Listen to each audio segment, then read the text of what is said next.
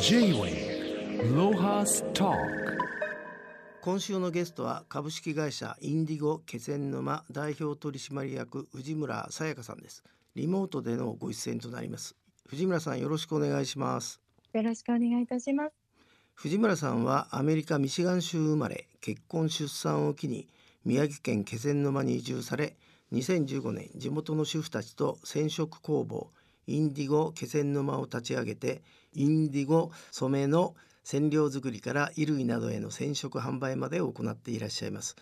えー藤村さんここにあのスタッフが取り寄せてくれたインディゴ気仙沼の木箱入りのスツールがあるんですけどこれ綺麗な色ですねありがとうございます。あの手触りもさすごいこう優しいっていうかまあ一見絹みたいなんだけどちょっとあの、えーこれは、えーベストセラーロングセラー商品だということなんでちょっと自慢してもらえませんかね？えっ、とそちらは基準色スタンダードという色味になりまして、はい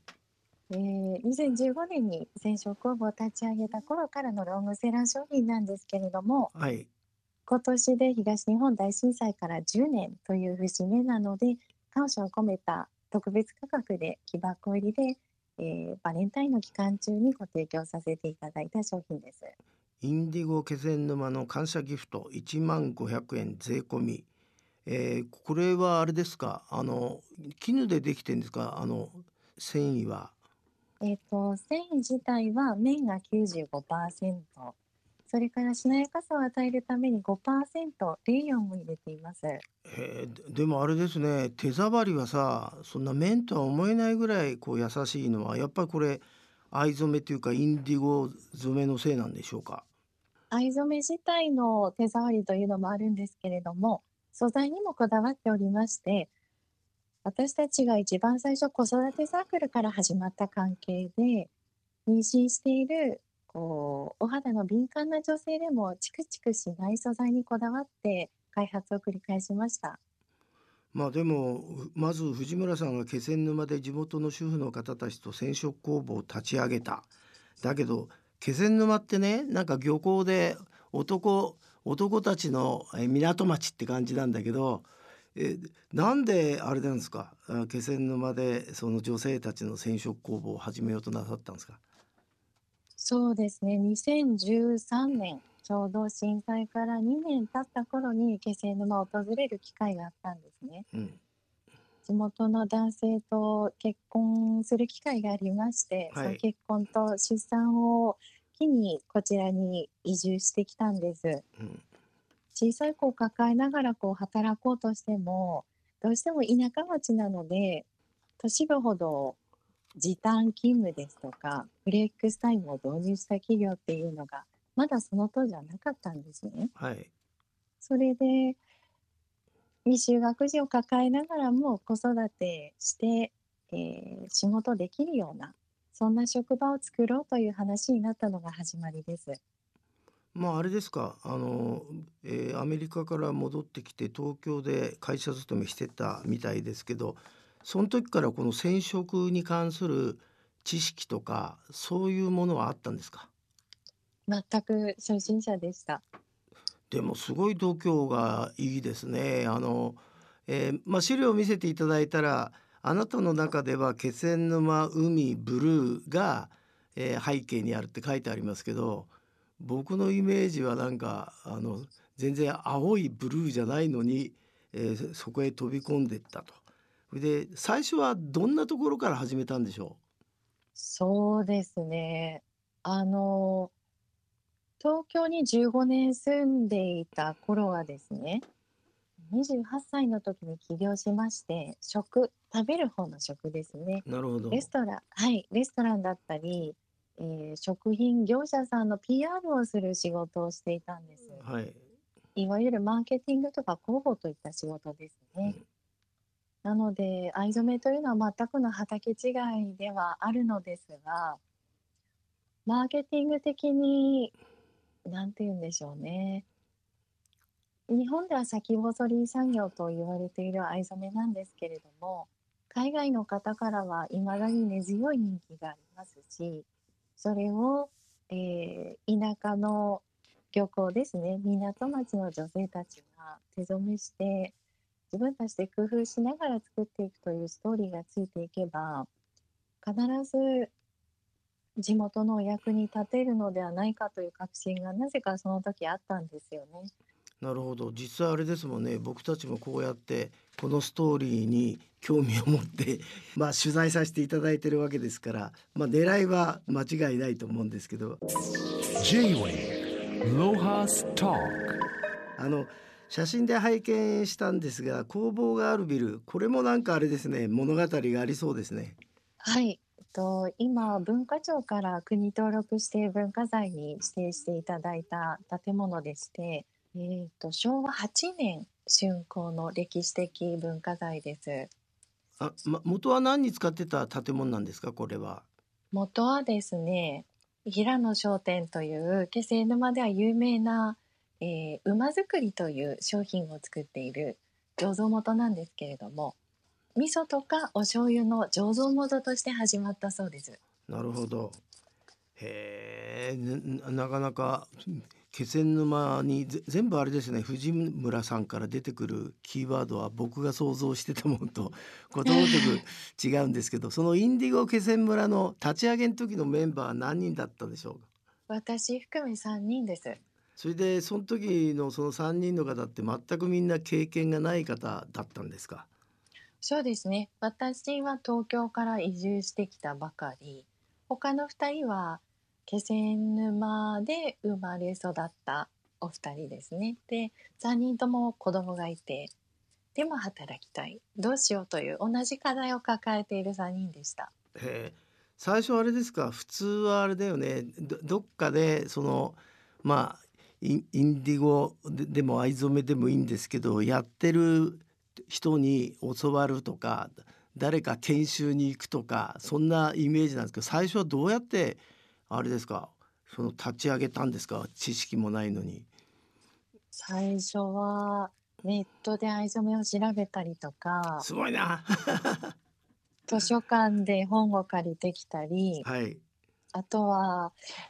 えー、どこかの大学教授が発表している論文で藍染めの仕組みについて書かれたものだったりそういったものを読み込んで、自己流に自分たちで勉強していましたね。いいですねもうとにかく思いで突っ走ってる感じがワクワクしますけどあのまあそういう試行錯誤をやられてて最初の商品として出来上がるまでにどのくらいの期間かかったんでしょう？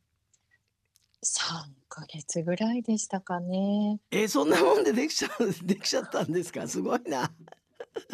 えー、僕3年ぐらいかかったのかなと思ったけどさ3ヶ月であれですか？今現在のもののレベルまでできちゃったんですか？コンセプトは割としっかりしていたので、はい、私たち子育て中の母親がわざわざその少ない時間を持ち寄って藍染めをする意義は何だろうかということで、はい、子供でも、まあ、赤ちゃんでも大人でも安心して使える生地を自分たちの手で染めていきたいということでまずは出産子育て関係の商品だけに着手しました。なるほど。昔からあの愛はいろいろな効能があると言いますけども、えー、科学的にまあ証明されてるんですよねいろんな効能が。そうですねインターネットで調べてもたくさん出てくるんですけれども私たち自身もあの私たちの工房で染めた生地を、えー、検査していただいていまして染色前と染色後では抗菌性と防臭性それから、えー、UV カット効果がかなり高いという数値が出ましてそれを歌わせていただいています。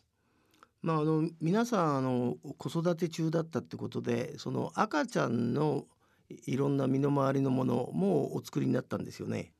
そうですね。よだれかけとか赤ちゃんの肌着、あと今でも人気なのがベビー用のジンベエですね。えー、ベビー用のジンベエ、えー、ユニークなものをいっぱいあれですね。やっぱり自分たちの生活に密着してあの商品開発をしていくと。で実際の販路っていうのはあれなんですか？通販だけだったんですか？最初は。最初は直営店のみで、あとはどんどん本当にいろんな方のご縁で、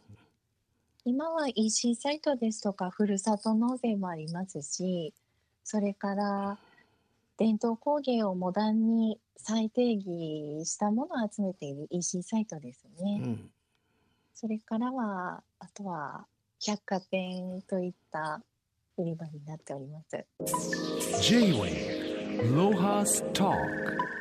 まああの、えー藤村さんのインディゴ気仙沼では幻の染料と言われている植物の栽培に挑戦されていると聞きましたけどこの幻の染料ってあの何のことなんでしょ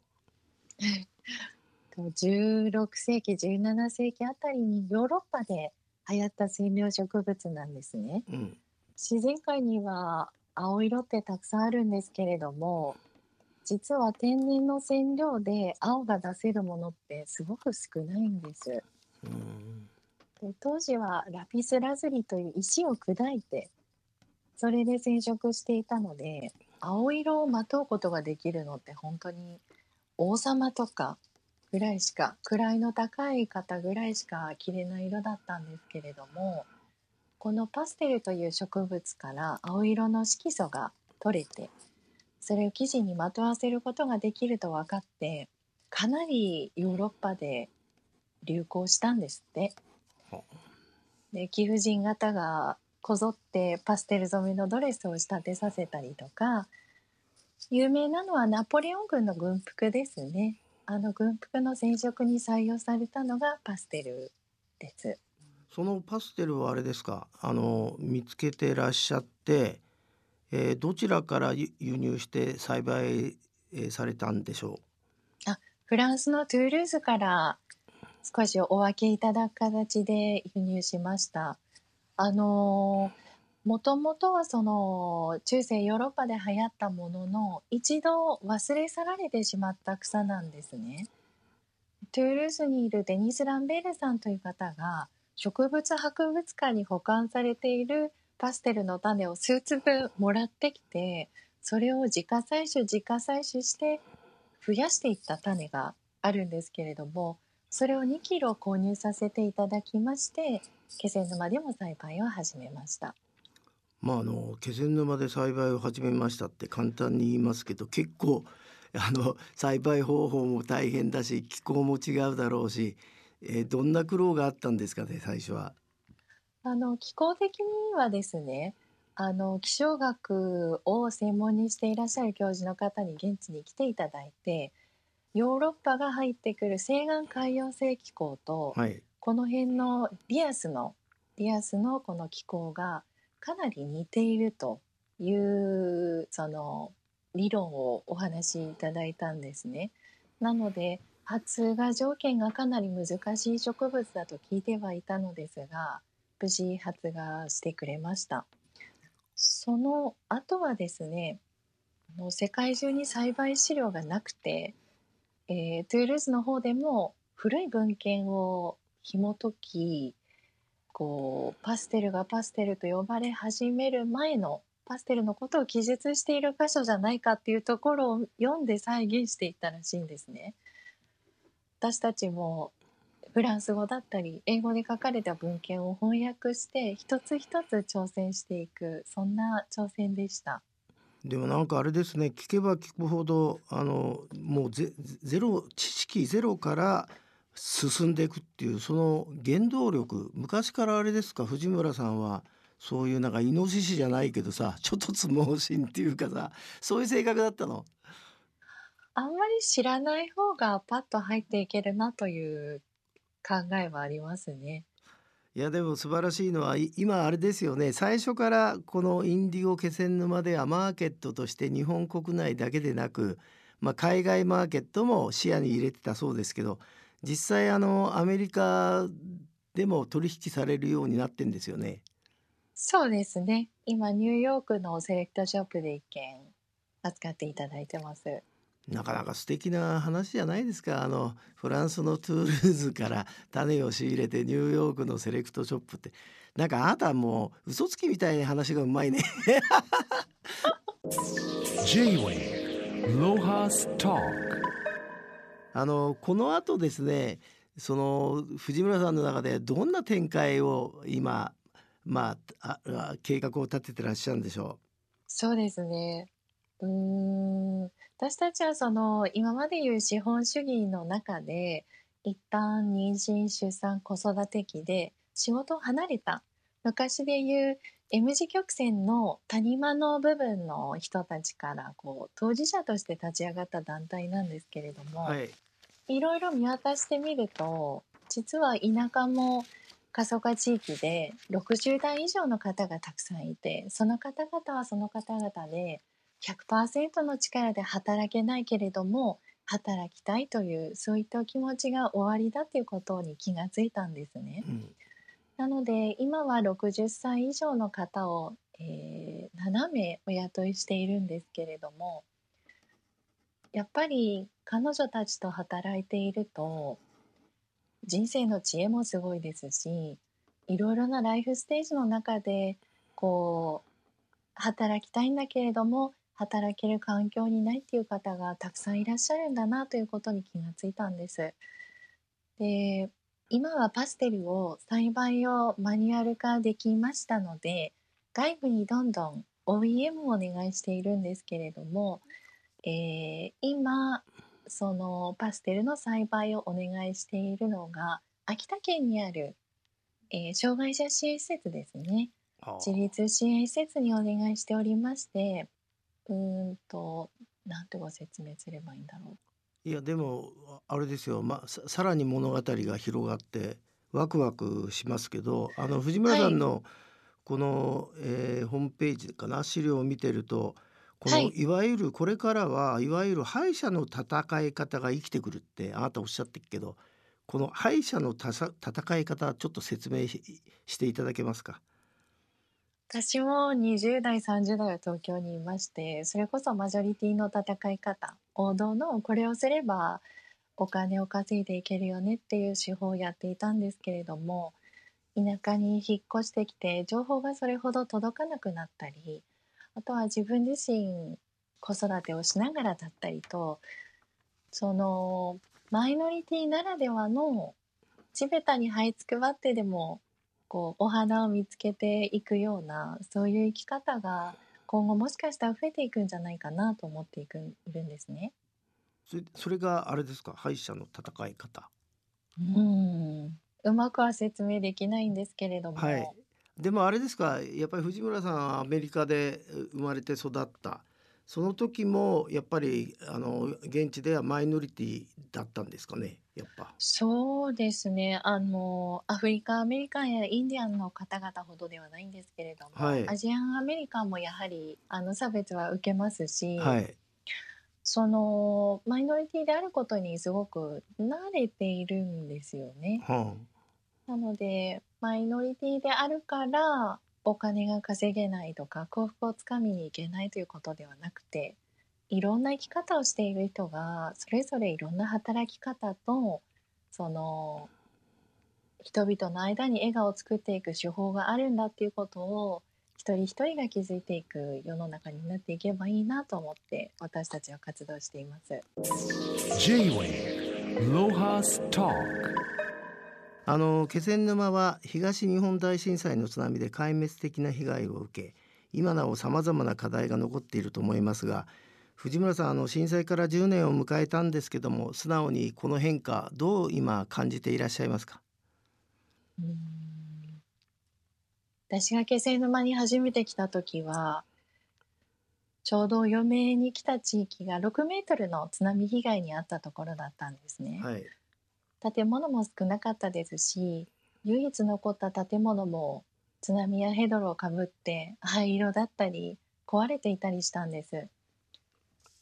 街をこうお散歩してみても色というものがなかったんですよね。なるほど。